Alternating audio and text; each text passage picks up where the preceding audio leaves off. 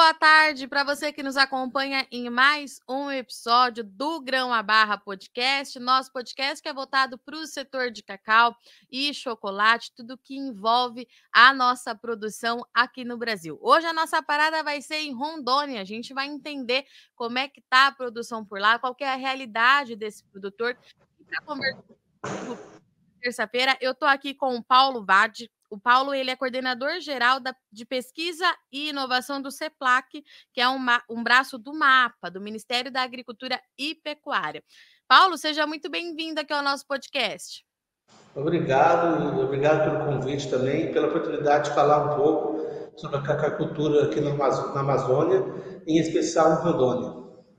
E vamos começar então entendendo Quais são as características da produção aí do estado, Paulo? Pode ser? Apresenta para a gente aí como é que é o cacau de Rondônia. É, Rondônia já foi o terceiro maior produtor de cacau né, nacional. Hoje ele está em quarto lugar na produção, representa uma, uma pequena fração da produção total, é, em torno de 1% do, do cacau produzido no Brasil é em Rondônia. Os maiores produtores hoje ainda são Pará e Bahia, mas Rondônia está em franca recuperação. É, as lavouras estão sendo renovadas, estão sendo plantadas novas lavouras, com bastante tecnologia, e nós acreditamos que vamos seguir o mesmo caminho que foi seguido há 15, 20 anos atrás com café em Rondônia, que também era uma cultura que estava tecnologicamente defasada, mas que houve uma ampla renovação. Rondônia, nós estamos trabalhando com o Senar, com, com as universidades, com o governo do Estado, com a FAPERON, que é a Federação de Produtores de Rondônia, todos juntos aqui, junto com o Embrapa e CEPLAC, para recuperar a, cacau, a cacauicultura. E Paulo, me fala uma coisa, é, vamos voltar um pouquinho na história, é, o que, que aconteceu é, para a produção cair é, aí no estado? Foi a vassoura de bruxa? A vassoura de bruxa já existia aqui, né? Ah. Era uma endêmica da, da, região, né? O problema da vassoura de bruxa foi na Bahia, quando infestou os plantios lá e a produtividade praticamente foi a zero. Ela já era aqui, mas houve um período de baixos preços, né? E também um período que não houve renovação tecnológica. Então, é, o mundo hoje é muito rápido, há mudanças, nós temos que ter sempre culturas mais produtivas, com, com maior eficiência energética, maior uso de insumos, menor eficiência no uso de insumos, e o nosso sistema de produção estava defasado. E, e agora, nos últimos 4, 5 anos, que está havendo, então, um grande esforço para a renovação disso. Mas e foi esse... preço e baixa tecnologia, se eu pudesse resumir em duas palavras. É, porque o produtor sem remuneração é, dentro do que ele precisa, ele também não consegue investir, né, Paulo?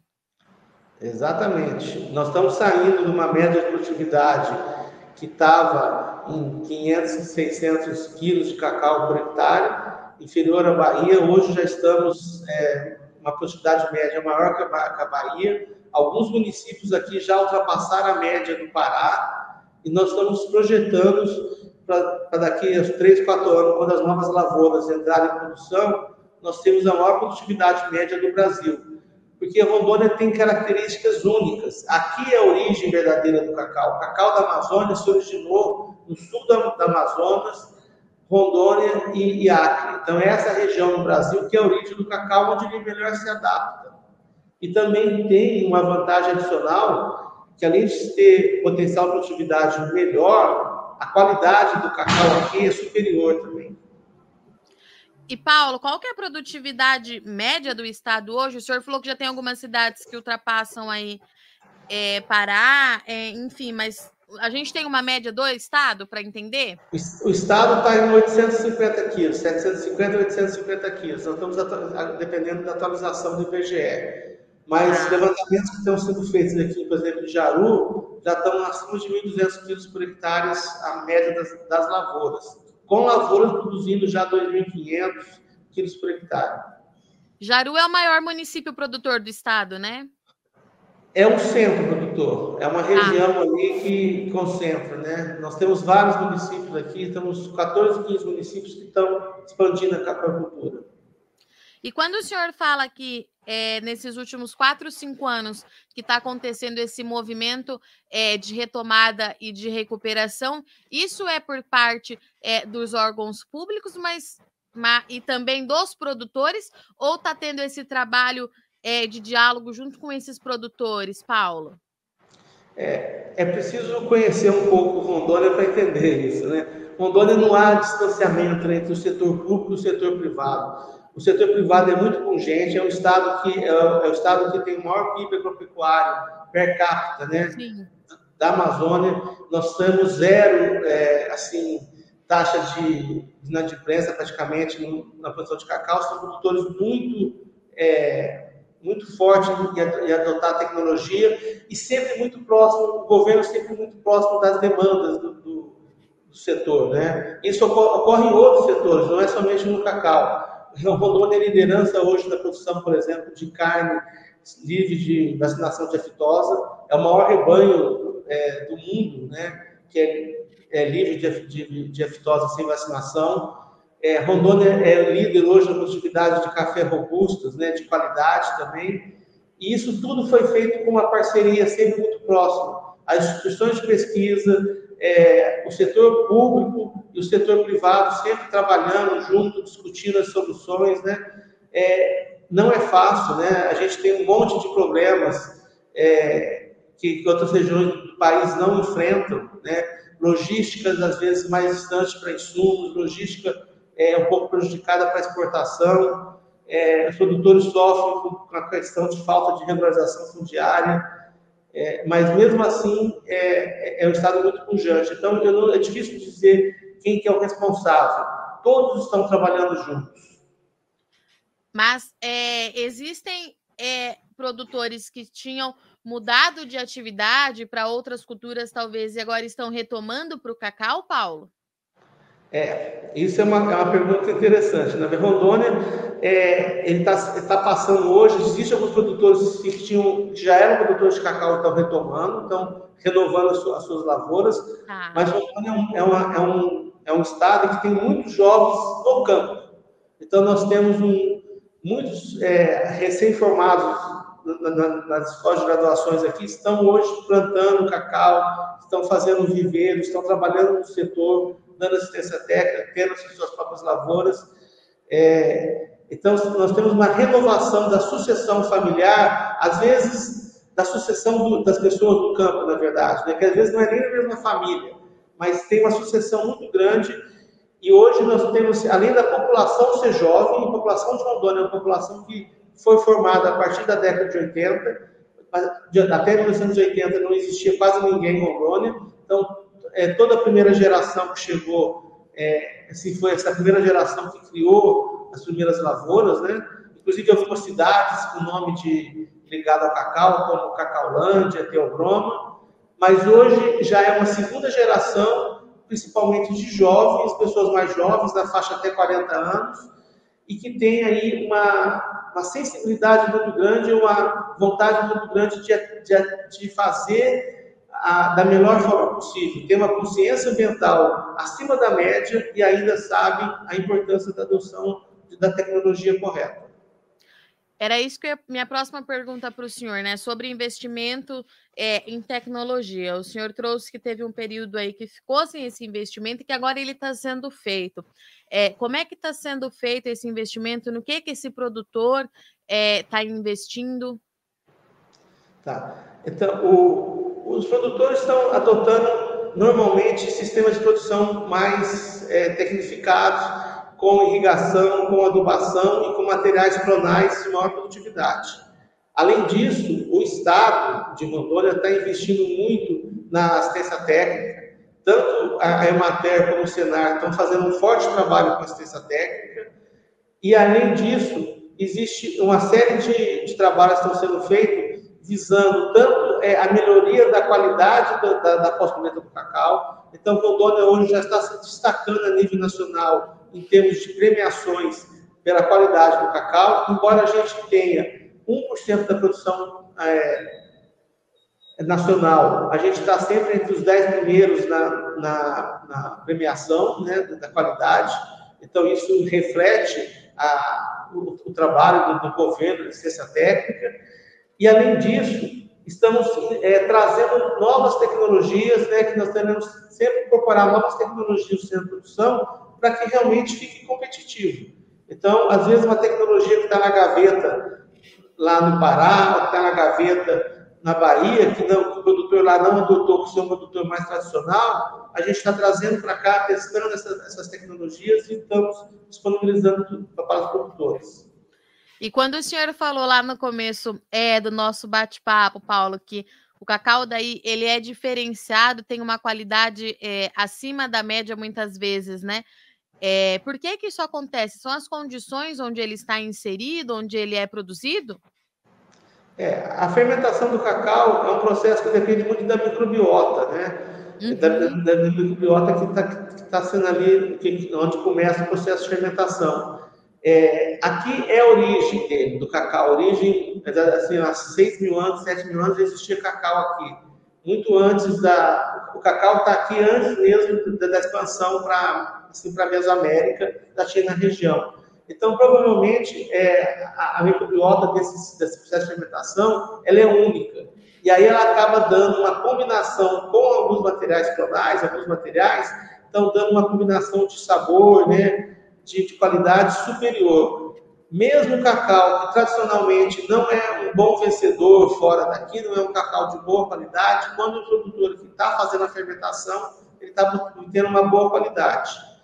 Então a gente acredita que uma combinação dessa microbiota com, a, é, com essa questão dos materiais, né?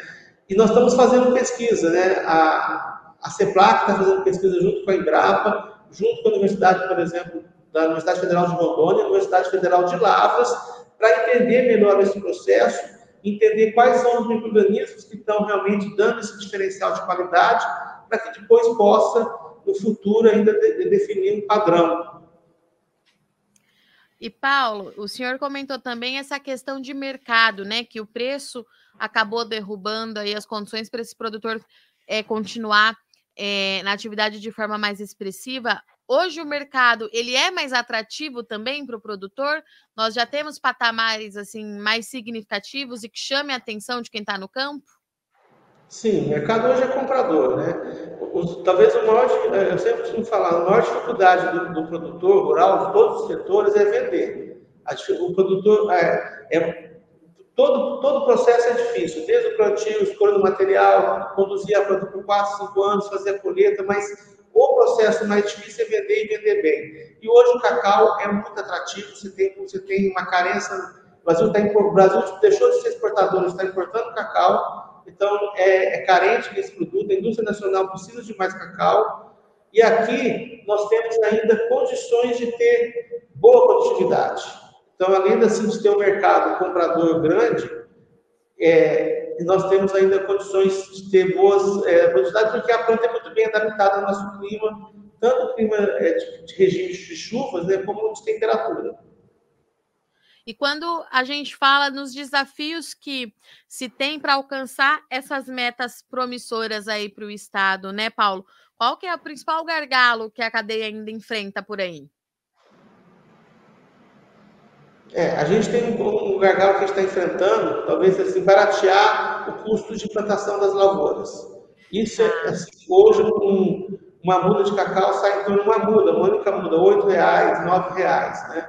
Isso são quase 10 mil reais somente em mudas. Enquanto outras, outras culturas, sementes, mudas mesmo, é, é um valor muito menor.